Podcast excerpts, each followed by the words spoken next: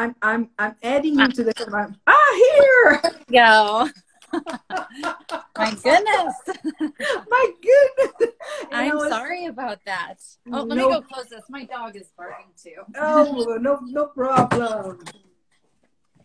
Okay, sorry, technical difficulties. I haven't done this before. oh yeah, Instagram you told me, but, but see, but it's not difficult. But Instagram has this kind of problem sometimes with the connection, mm-hmm. and that's that's no big deal. But it happens. Don't worry. You're yeah, it was. Um, yeah, it was. Uh, I hadn't enabled like the microphone or anything because I hadn't used it yet, so I had to keep going out and whatever. We're good. We're oh, here. okay. Okay. How are you today? Are you okay? I am. Yes. Thank you. How are you?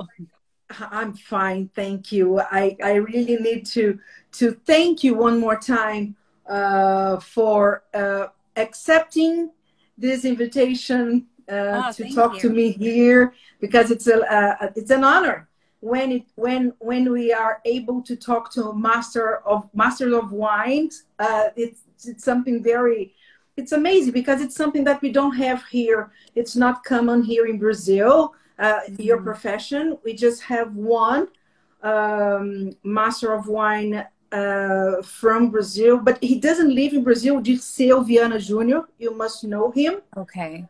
And uh, yeah, I don't know if we've met, but yes.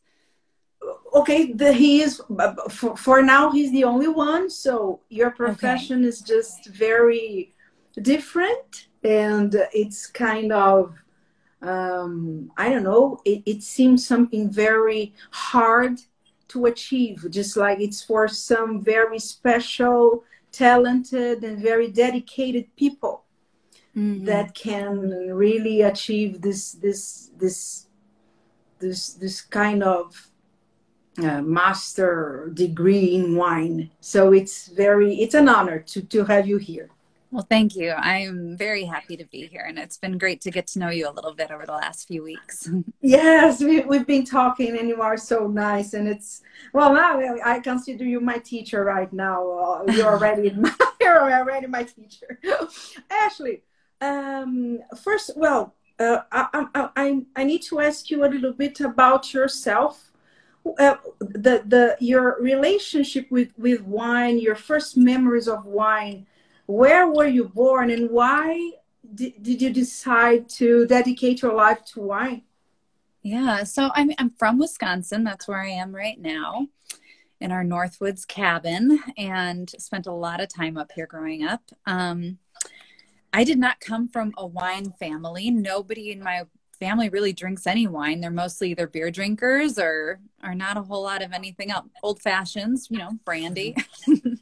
uh, so we did not really uh, share wine around the table. I don't have memories like that, but um, I was always compelled by it. I, you know, I studied English literature. I worked in a lot of bookstores and uh, did that through my teenage years and early 20s and wound up going to new york university to do my master's in english literature and it was kind of around this time that i started playing a lot with um, buying a kind of an inexpensive bottle of wine from a different region every time i went to the wine store and okay. would try to pair it with food and uh-huh. um, just little by little would kind of read everything I could about that specific wine so that I could learn everything I could about one thing at a time so it didn't get so overwhelming.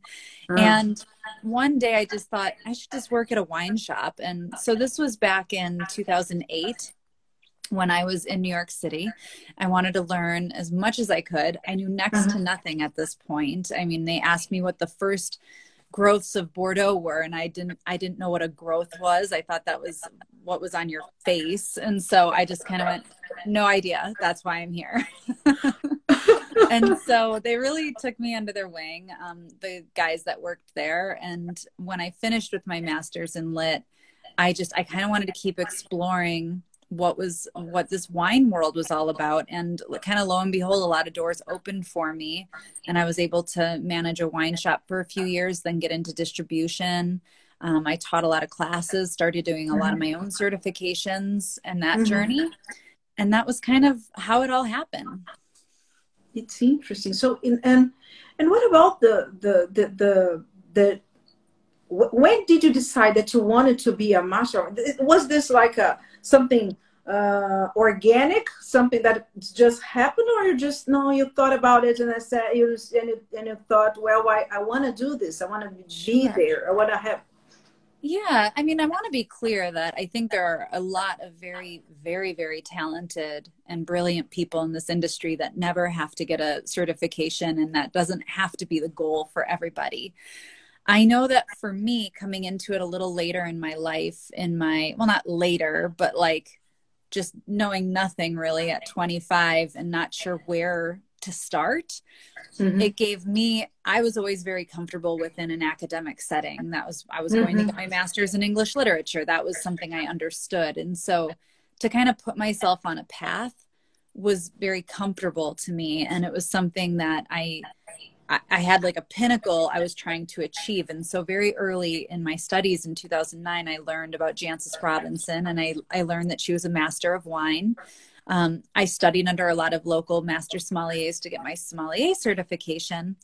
And I very quickly learned that I was more attracted to the master of wine for, um, you know, I wasn't focused on hospitality or working in restaurants. I felt like it gave a really good, well rounded study of all the world's wines and all the qualities of wines that are out there mm-hmm. from you know a six dollar bottle of wine to a six thousand dollar bottle of wine and yes. um, it really appealed to me to learn about you know the business and and everything else about wine that master of wine could give me and so i didn't actually think i was going to pass um, you know in 2009 when i learned about what it was but i i knew that i had a goal and i could start chipping away at it and just sort of see where it went and along the way just enjoy learning and i always tell people that too just to to do it because you actually genuinely want to learn not because you're trying to get the credential and mm. first of all it takes a lot of pressure off and i think you study and you perform better when you aren't putting that much pressure on yourself and then mm-hmm. secondly mm it keeps your priorities straight as to why you're doing it. I mean, you have to get out of bed every day and and understand why you're getting out of bed every day. And if you don't love the end goal, you're not going to love doing the process. The, the journey. Yeah, yeah. Yeah. So, yeah. Was it? Uh, but how how much time? How how much dedication did you have to to put in this journey to becoming a master of wine? Did you have to to uh, um, uh, I forgot the, the, the, the word in Portuguese. Like you have to to, to make choices, and you have mm-hmm.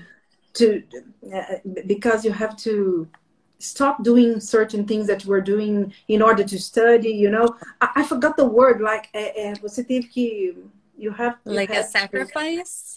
I know it's like not a, Portuguese. It's not a Portuguese word, but yeah, like a sacrifice. They Did you yeah. have to sacrifice something? Mm-hmm. Yeah, absolutely. I mean, you know, I think as you start climbing up into the different levels, and when I was doing my WSET, I felt like I could still really balance all everything in life. I could you know train for marathons if i wanted to. I could work full time i mean i worked full time throughout my whole process but um, once i got to the wset diploma level i started noticing a big shift. And i remember every weekend um, at the time i was married and we'd go to the mountains because i lived in colorado and they would go skiing all day and i would stay inside and study all day but i loved it and again this is why it's so important to uh-huh. love the process because it didn't feel as sacrificial then that I couldn't be out skiing and you know whatever i i just kind of revolved i knew i knew it was for a limited time but i had yes. to stick to my plan and if i didn't yes. stick to my plan it was going to take longer to achieve and i had to keep taking that up another level when i was in the master of wine and now i had to start sacrificing sleeping in because I'd have to use the mornings before I went to work to study and maybe after I came home from work to study and then the weekends as well. And so it was if, if I'm being very honest, it was kind of around the clock. I was I was really prioritizing it and I don't necessarily think that's the best route for everybody. And I think it definitely had some damaging effects in the long term for me and in some respects. Um, you know, with family and other things. And um and so I don't know if I went if I did it over would I slow it down maybe I would have stretched it out and tried to achieve a better work life balance. I think I have had a hard time understanding how to do that. And I wish there had been maybe some more resources or at least maybe something a bigger conversation within the uh-huh. institute at the time as a student uh-huh. but i didn't know so i just kind of went all in. Oh i know i know. And how how long has it been how old were you? Because you are young. I, I have already asked you that but i, I think i forgot. And how long have you been a master of wine? Um, I passed in 2017, so uh, just coming up on three years. Mm-hmm mm-hmm. in the fall. And and and uh, and and then you start. How when did you start to work with the GuildSomm? And because you like this kind of um, mm-hmm. the the teaching part of the of of the of the of the business do, do you dedicate yourself to, the, to, to, to to teaching to to being a mentor to others and, and things like that yeah so um I mean, I've been teaching for a very long time, and I was attracted to the role of being the director of education for GuildSomm, which is why I took that position. And um, under that, it's not so much direct classroom teaching like you normally think of it. It's obviously we're creating curriculum and guides for students, and so there's not as much that interpersonal component.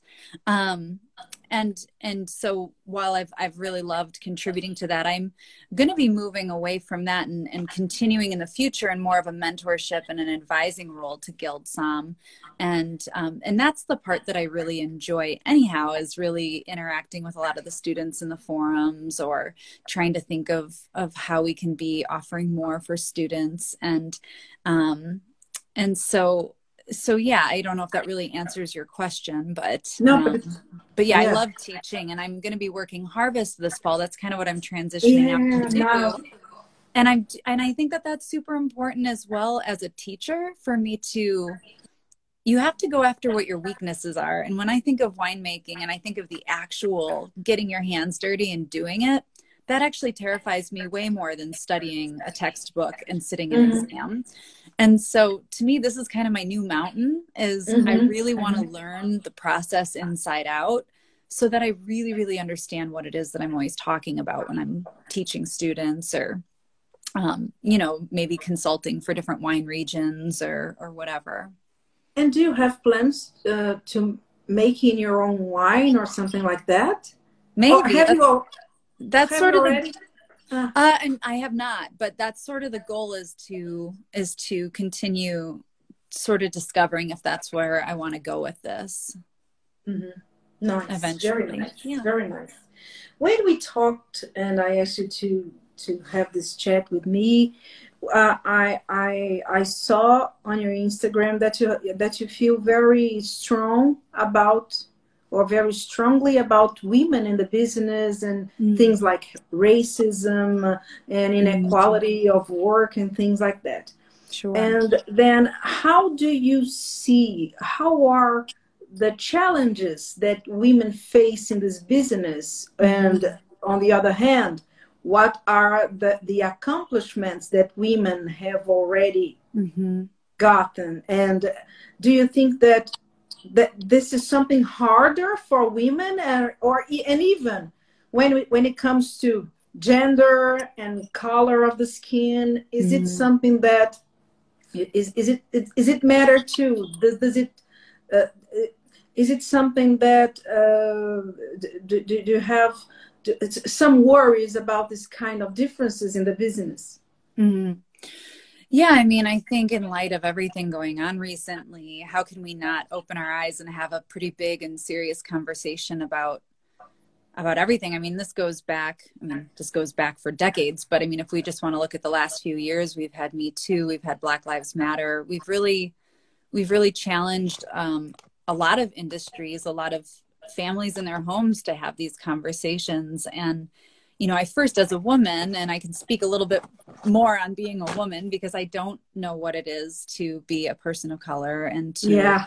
to endure a, a lot of the um, prejudice and, and, atrocities and barriers that I do feel is incredibly real uh, to um, to a very large population of people that I think are you know dismissed um, and and can't be. Um, but as a woman, I first want to thank a lot of women, not personally but broadly, for breaking a lot of barriers that I think did exist probably you know 40 years ago uh, in our industry, and I do think that there, uh, you know, there's a lot to be grateful for now that I think, um, you know, you even look at Master of Wines, and I don't know exactly what the statistics are, and I'm sure if somebody's on the call and knows this, um, I, you know, there's an increasing number of women that are passing. I and- think it's. I was I was speaking to Tim Atkin the other day, mm-hmm. and I think we we said something about thirty percent. I think. Yeah, that sounds right to me. That uh, sounds right.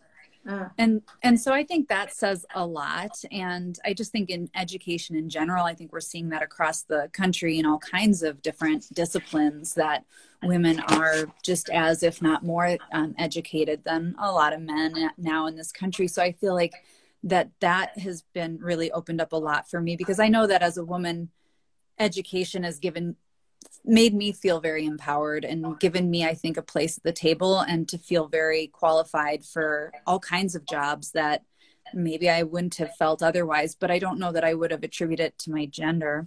Um, I did teach women's studies at the local university for a couple of years. I, I majored in it, so it is an issue, and the issues I, I think about often. Um, I think sometimes, I mean, there's the industry in general and specifically, and then there's just, you know, men versus women in general. And I do think that we see a lot of the same overlapping things in wine as we do with other industries where I get envious sometimes of men that I feel like are more confident than they should be, but they kind of fake it till they make it a little bit better. They don't apologize as much they sometimes like they'll apply for jobs that they're underqualified for but they'll just do it and half the time mm-hmm. they'll get it uh-huh.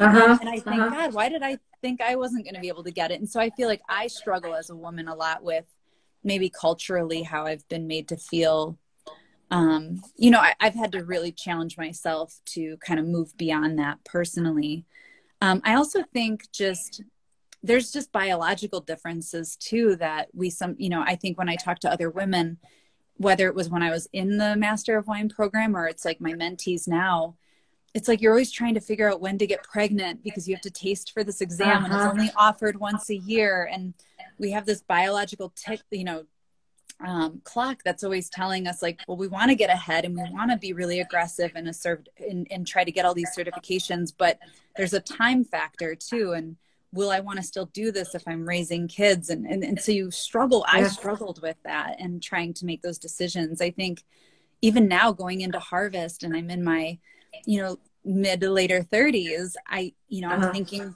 physically like, am I going to be able to keep up with these 100 hour yes. weeks with all these men and, and be able to like pull everything around because there aren't as many women in winemaking. And so there are those things too where maybe it's not as um, even, but I do. Oh, sorry. Go ahead. No, okay, no, no, no. I, I wasn't. I wasn't I, going to say anything. But well, I, I, am I'm, I'm having.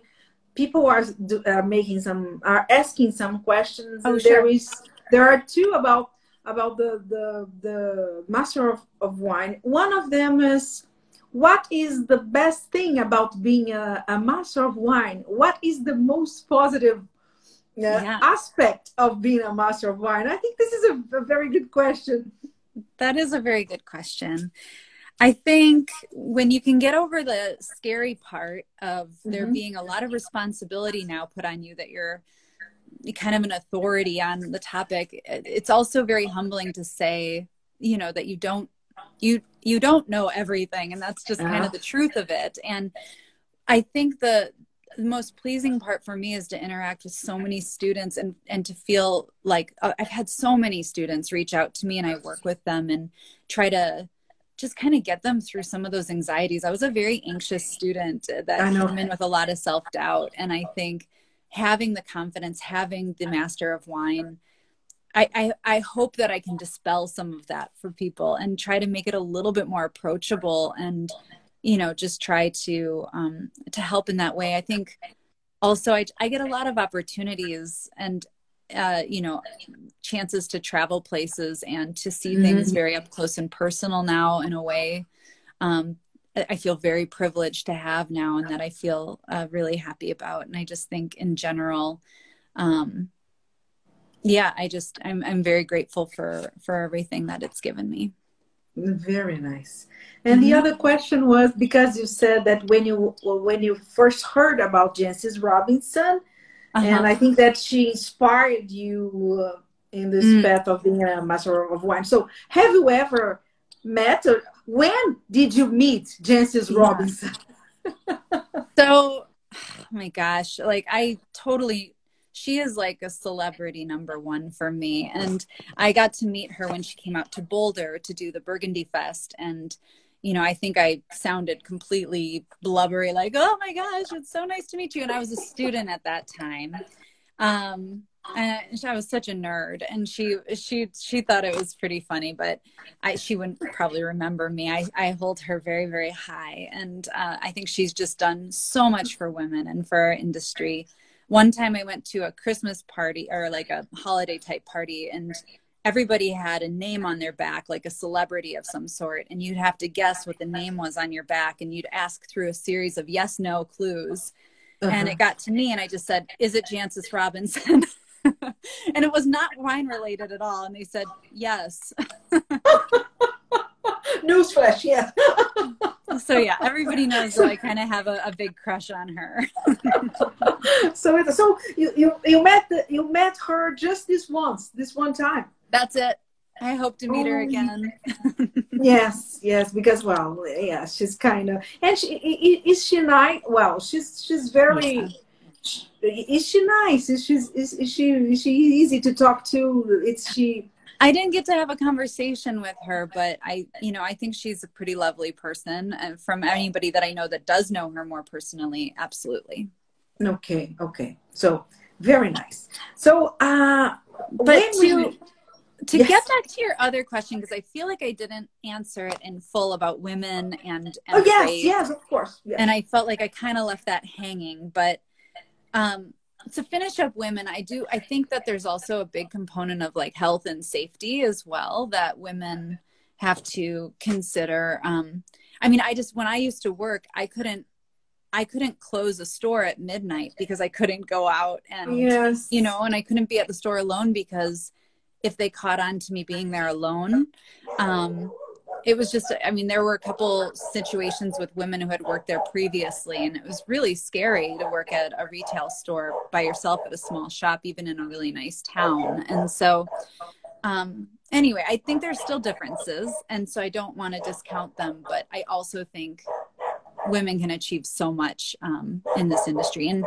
and as for race like i said um, i can't speak from a place that uh, you know lives it but I can tell you that when I talk to um, so many of my friends uh, that are are definitely um, persons of color that deal with this all the time. Mm-hmm.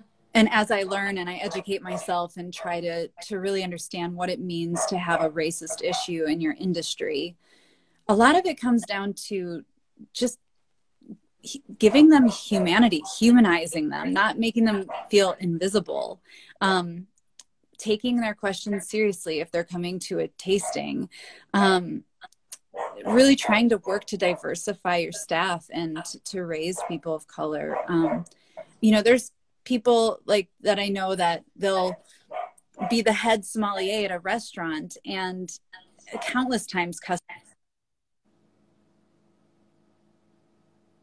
ask them to um, can I see the head sommelier? Can I talk to a sommelier? And they think that they're just help and they just make assumptions that they wouldn't be mm-hmm. in that uh, position mm-hmm. of leadership.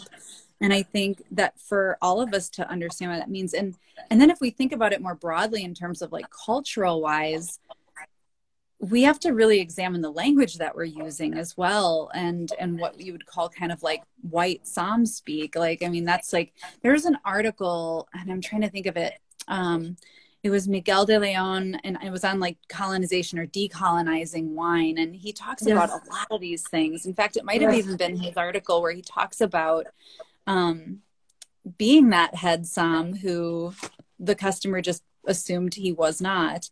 and he's Filipino and he he talks about a lot of the ways that you have to try to fit into American white society and in this industry and and I think if we could just examine more of those ways that we do that it's very important. I think we need to be having all those conversations. And mm-hmm. I have some friends who started a Wine Unify, which is an incredible, and then there's Black Wine Professionals. These are really great organizations out there that are trying to do that work.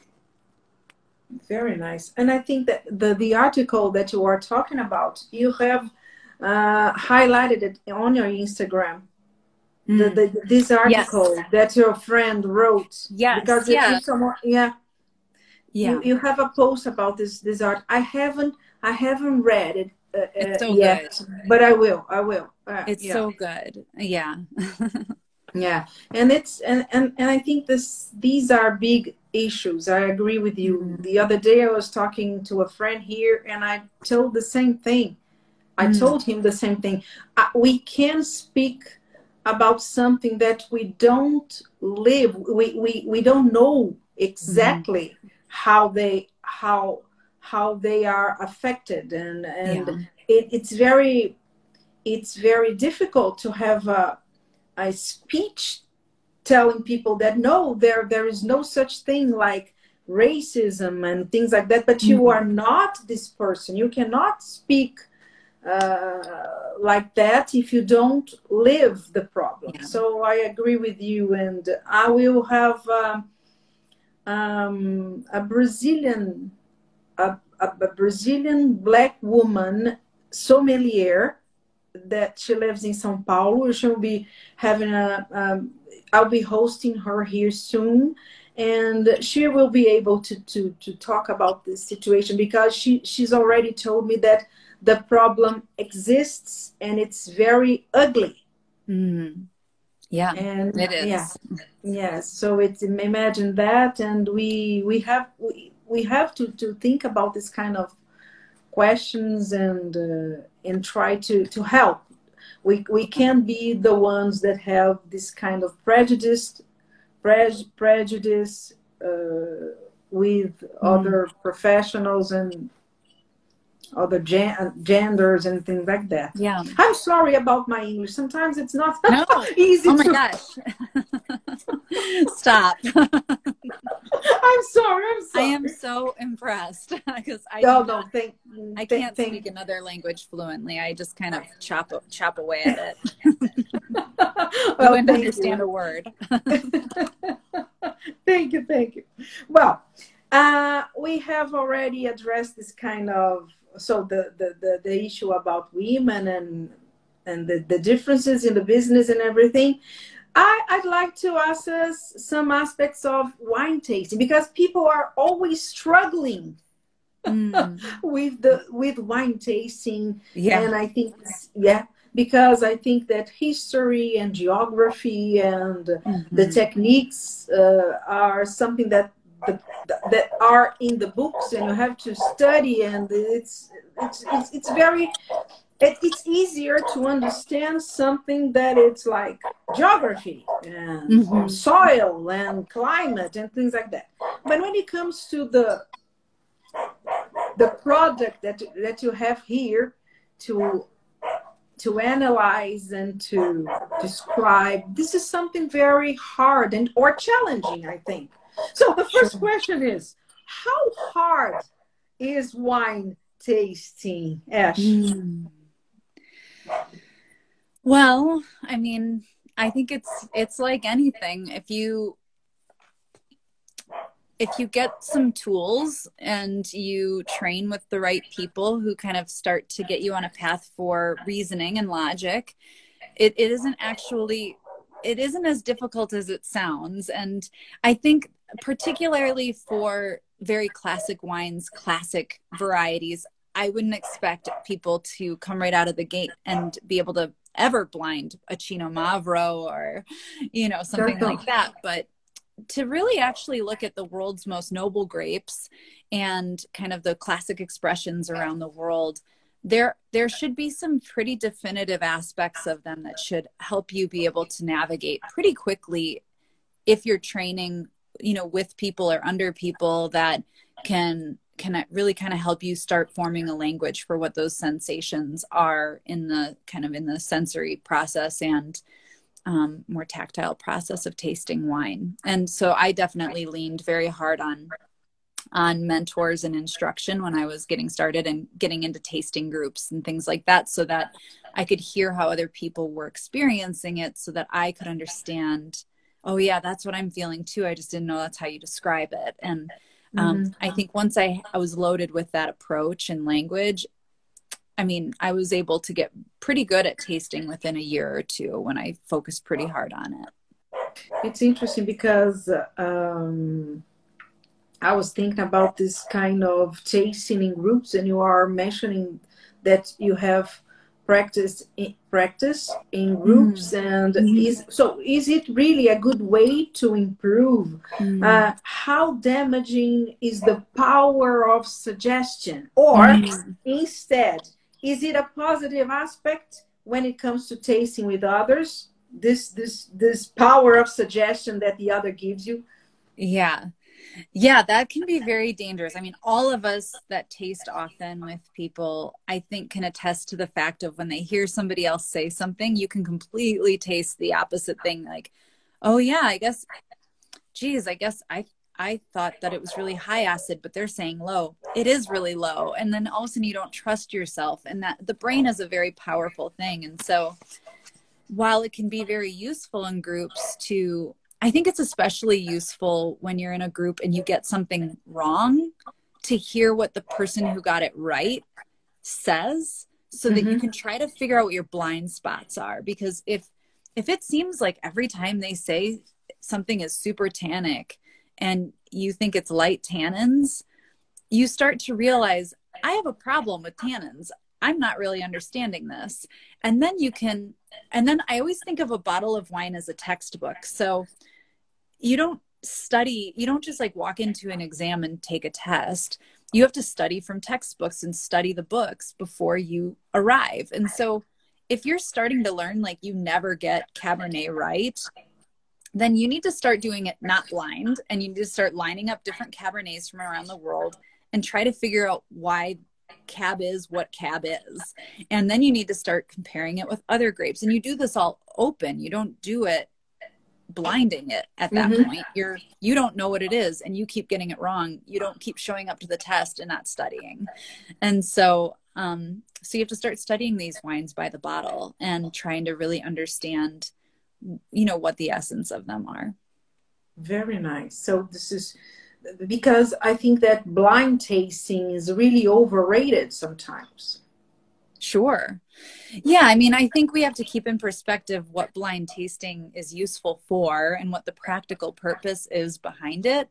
Otherwise it can fall into the dangerous zone of being a parlor trick and everybody says that but you know it's not about getting the wine right. It's about being able to analyze analyze a wine for what it is so that you can now translate this whether it's to the consumer or table side or understand what properties of this would be good or like if you don't understand a wine or how to taste it or how to discern those little differences between each wine it becomes very difficult as a professional in the marketplace to talk about them competently and sell them to the right person so that you're giving good service. And i think you know ultimately that should be why we want to it shouldn't be because we want to nail it and be better than everybody else. We should mm-hmm. want to understand blind tasting because it's actually very cool when you start getting a lot of them correct. How identifiable wine more than any other agricultural product can take us to a place and take us to an exact variety of a grape. And that's very cool. And if you can think of it more like that um, it has more meaning you know very nice. About about that, uh, I, I, I, I, I, I wanted to I want to ask you because there is something that there are two different things: the wine tasting itself and mm-hmm. the the communication of what you are experiencing, what you are tasting. Mm-hmm. So I have this this question too because wine taste you already said that there are certain tools there are certain aspects that you can uh, study to to gr- to grasp the the the the the most uh, particular and specific care, uh, uh, uh qualities of of, mm-hmm. a, of, a, of, a, wine grape and, and things like that. But okay, so you know what you are tasting, and how about communicate what you are tasting. How hard is it to communicate what you are tasting, especially when it comes to different people, different cultures, different languages, different mm. cultural experiences? Mm-hmm. Can can someone analyze a wine uh, uh, without putting in in it the cultural the, the, the her her his own cultural mm. experience mm-hmm.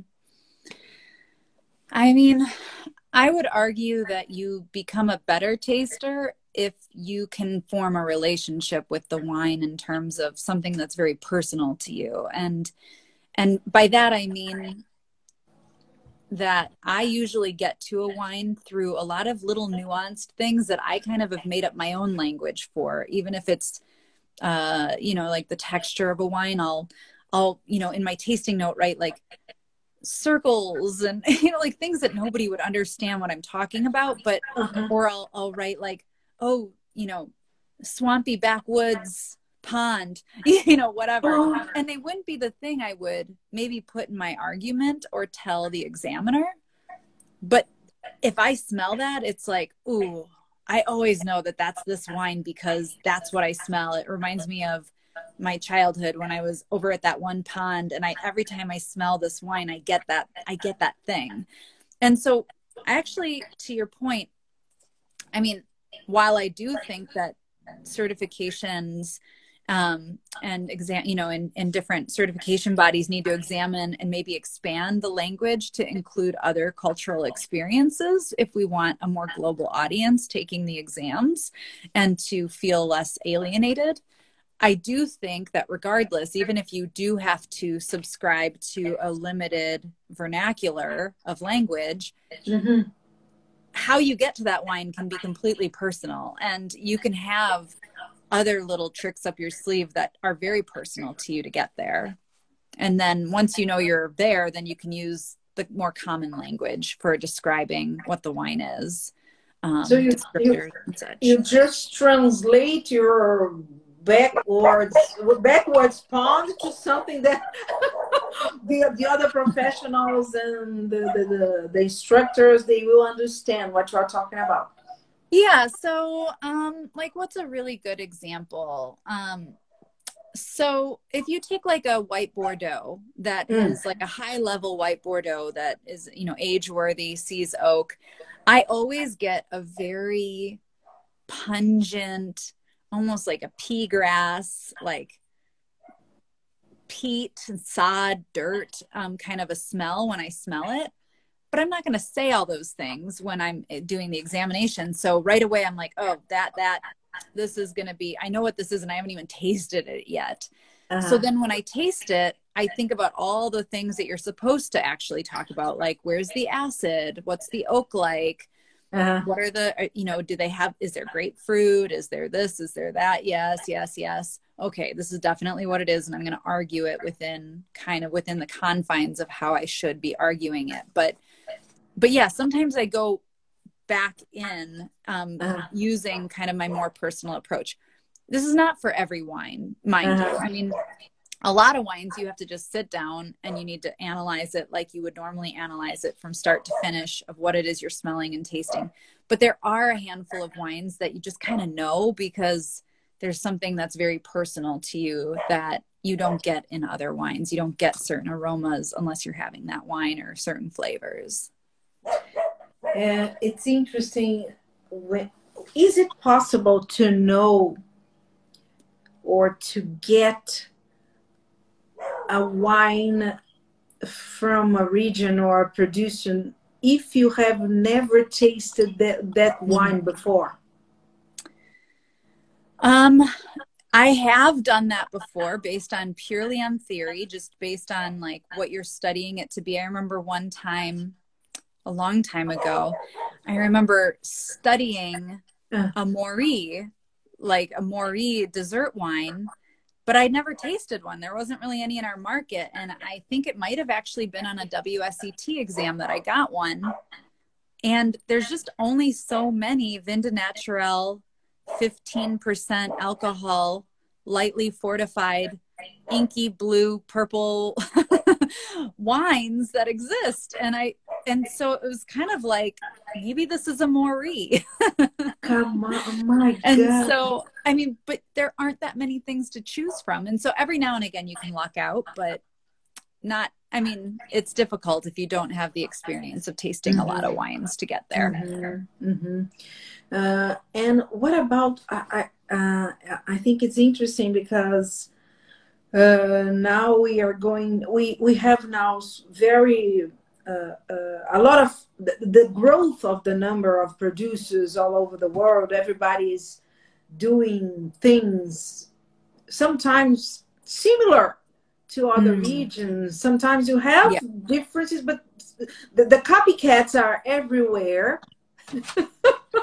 Yes. How, how hard is it to identify something that it's, it's something very similar to other to other region to other Mhm. country countries? It- how how is it is it possible?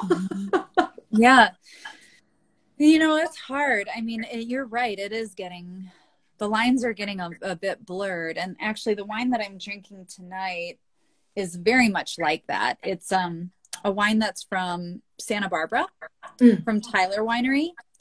And it's a Chardonnay. It's 12.8% alcohol. I mean, this is not like a Russian River 14.5%. You know, this um, winemaker studies under um, you know he studies in in france i think he works yeah, he works with etienne de montille and his wine style is so burgundian that you just kind of go wait am i drinking california? Am i drinking burgundy?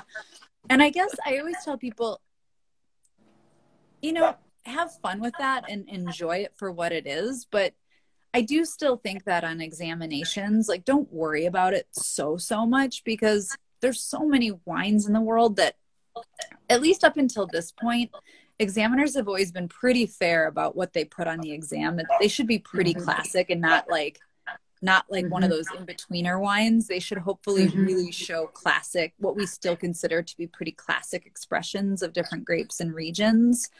Um, so while it is really cool and modern winemaking and vineyard technique have given people the ability to make a lot of different styles that are you know can cross over into the other world I, I just wouldn't i wouldn't stay up at night worrying about those exceptions to the rule being on the exam so much. I just don't you know and especially because you have to blind they have to blind them correctly Mhm. too several times in order for it to get onto the exam. So if they're struggling with it you have to assume that they aren't going to be hanging everything on that wine for you to pass. Or maybe they'll put it on knowing and they'll weight the points in a way like the master wine exam you get different points for different things they might like to see how you analyze it and you don't get so many points for nailing where it's from but you maybe get a lot of points on the winemaking or the commercial placement or things like that Mm, I know, I know. It's because well, they, a, a, as you are saying, the the the instructors, the the the the,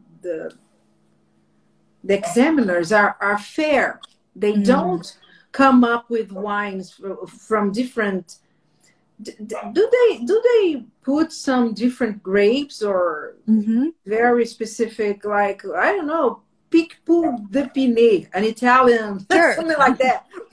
they could. So the master of wine. So kind of going back to what you said before of, um, I don't know, just like different ways of tasting. And is there basically is there any room for creativity, or do you have to just stick to what Uh-huh. like that is the WSET, as you know, um, has a very deductive approach where you are you have to look at kind of what it is on the visually, what it is on the nose, what it is on the palate. These are the words you can use. That's it. Um, same thing with like a Court of Master Sommelier. But when you go into the master of wine, you kind of throw the deductive a little bit you use the deductive to get to what the wine is kind of on the side on your scratch paper. And then once you get to the actual argument of what the wine is, it becomes a lot more inductive. Um, you uh-huh. actually you're able to use a lot more creativity with with kind of the language around the experience of the wine. So it's not so much, for example, um, it's high acid. You're gonna say like it's high zippy acid, it's bracing acid, it's mouth-watering acid. Uh-huh. They want to know what it feels like as in kind of you know, not just what it is, but how it's presenting. Uh-huh. And so, uh-huh. to your point, they could absolutely have a Picpoul de Pinet. And they would not give you a lot of points. They probably wouldn't give you any points for explaining what the region or the grape is, but you'd probably get a lot of points for, like I said, winemaking, uh-huh. um, kind of like uh, talking about its um, quality, talking about mm-hmm. the commercial placement of the wine. And so mm-hmm. sometimes as a student, if you see a question that doesn't expect you to know anything about region or grape, you kind of know that you're dealing with an oddball. Like I had Blaufränkisch on one of my exams. I had, you know, stuff like that. But I kind of I could see that they weren't going to give me a ton of points for. You know, you can kind of see how it's like laid out. Like there was an orange wine one year, and it didn't ask about the grape. It asked about the production methods and uh-huh. how you would sell it in the marketplace. And so, um, so yes, you you you could get anything on an exam, but uh-huh. Uh-huh. you won't necessarily have to nail it and know it, you know, 100%. Mm-hmm. Mm-hmm. They are interested in yes, and, and in how you analyze, how you explain, and you interpret yeah. what you are tasting. It's it's nice, very yeah. nice, very nice. Uh, you you already you are talking about this, uh, but people sometimes want to know if if if there is an effective way of developing one's mm-hmm. tasting skills. Mm, what yeah. would you recommend uh, as a, as a, as a what have you done to mm-hmm. to to to develop your tasting skills. What what can a person do to develop this part of mm. this this yeah. ability? Sure. Um well absolutely. Um having a mentor is very important i think um who's willing to take the time and sit down with you and kind of taste with you and give you feedback and and literally just taste right along with you to help you with that. I had that in my life which was great. Um you know, I had people, I had a very difficult time, for example, with German Rieslings and trying to understand blind wise the difference between a regular Kabinett, Spätlese, Auslese, Trockenbeeren. And I had a hard time discerning acid and sugar. And so I found a, a friend who I thought was so brilliant with them. And, and he was willing to sit there and take the time and explain it all to me. And I, I felt like I learned so much. So definitely mm-hmm. mentorship um, definitely pushing yourself into other study groups that kind of um, you know are more advanced eventually um, so i you know even though i was doing my master of wine i tasted with mass you know candidates that were trying to do their master sommelier and it taught me to think a lot faster because they have a much quicker process and to not mm-hmm. hesitate so much and to do it out loud which is a good skill to do it out loud versus just writing mm-hmm. helped exercise different parts in my brain um, I also would always keep little glass vials with screw cap on top. Um, I could get them on Amazon, and I would fill them up with a bottle after I drank it. Um, and then I would label it with a number, put it in a little notebook, and then put it in my fridge and kind of forget about it. I had hundreds of these and I would just pull them out a couple at a time every day and blind myself and just see if I could get it. And they'd stay good for up to a few months. And it was a great way to reuse bottles. Um, mm-hmm. Um, since it can be so expensive. So I would mm-hmm. always just throw a classic wine in a bottle and throw it in the fridge and, and try it later. That helped me a lot. Um, I also had this like constant argument in my head. Every time I drank a wine, anytime I just had fun having a glass of wine at dinner, I'd always say, you know, I would have like a, let's just say I'd have, um, you know, like a Bordeaux in my glass. Mm-hmm. I would think, well, why couldn't this be Napa Cab? what about this is not Napa Cab? What about this is not Rioja? What about this is not, you know, I do Sangiovese. Uh-huh. Why is uh-huh. this not Tempranillo? Why is this not? And I would sit there and I would make all the reasons why it couldn't be Napa because, oh, it's not Napa because it doesn't have plush round tannins. It's it's very rustic and austere and the acid is higher and the this and and I would do this all in my head and it would maybe take like a minute but by doing that i was constantly becoming more confident in what i knew the wine because i knew what it was obviously because i ordered it. But i was focusing on why it couldn't be other things so that i just had a firmer understanding as to why it you know why it is what it is. It's i, I uh, let me see if i can ask the question that it's coming up in my head. When you analyze a wine you start you start because when you you do that you immediately think about is it, is it wrong when you immediately think about the, the grape variety when you are analyzing for for an exam for example mm-hmm. where do you start you start um, uh, uh, uh, just uh, oh my oh my god uh, like you, you you start from the because when you when you say that this is something this is sauvignon blanc and then you start uh, getting the the the qualities that you want you mm-hmm. want in a sauvignon blanc and you start uh, trying to find them in in the wine that you are certain that it that is like sauvignon uh-huh. blanc but i think that you can make a mistake doing that mm-hmm. how can you avoid that like can you eliminate is it is it is it easier to eliminate some uh, mm. can, do i make myself you are i'm it's a hard question so i'm trying to think exactly how to i know exactly what you're saying like where do you begin and how do you not let your own brain play tricks on you and yeah. it's like your own power of suggestion because yes. you think you think you intuitively know what it is and then it sets you on the wrong path oh, the wrong direction yes i think that part of it is just tasting often and, and building some confidence around your palate but almost every time that i have made a wrong guess there was something in my note because you you know you still have to go through your note. You still have to check what the aromatics the flavors are. You still have to check where the acid is where the tannins are where's the body where's the alcohol where's somewhere along the way something shouldn't have made sense. And if you're like yeah but i don't know. I just i really think it's sancerre. And but it does seem kind of boozy.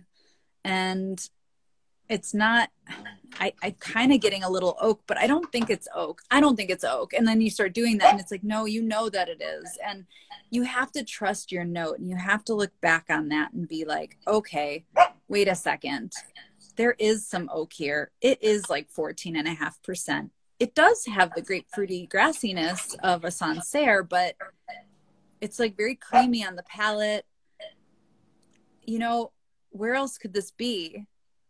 It's definitely Sauvignon Blanc. So then you have to start thinking, oh, I didn't even, maybe it's Napa. You know what I mean? Does it check all the boxes now for a Napa Sauvignon Blanc? Is this yes, yes, yes, yes, yes? Okay. Like, so you have to just be able to really trust that everything should, hopefully, for a classic wine, be adding up in in most of those categories. And if it's not, you're probably off in some ways. Does that make sense? Yes yes so it's yes you're it's a matter of checking the boxes but um, uh, it, it depends on how much you know about this this characteristics of the regions and the places mm-hmm. and this is something hard for the it beginners is. a beginner a, a, student that is that is starting oh, now doesn't have this kind of yes yeah. because you have to to have this mm-hmm. knowledge in order to to have this kind of yeah uh, for the first couple of years i never even I didn't get any Ash, wine tasting. let me yeah. let me let me let me stop you there. The uh, Instagram is giving us here one minute and 24, 20. Oh, I'm going to I'm going to end because we have to stop because it's going to to to Okay. shut us out here. So I'm going to end this transmission and start it again. okay. You just do the same thing. You just come back. Okay. Great. Okay. Okay. One hour because it's one hour. It's one hour the limit of oh, the Oh, got it. the transmission. Okay. So let's let's let's go back. Okay. Okay. Okay.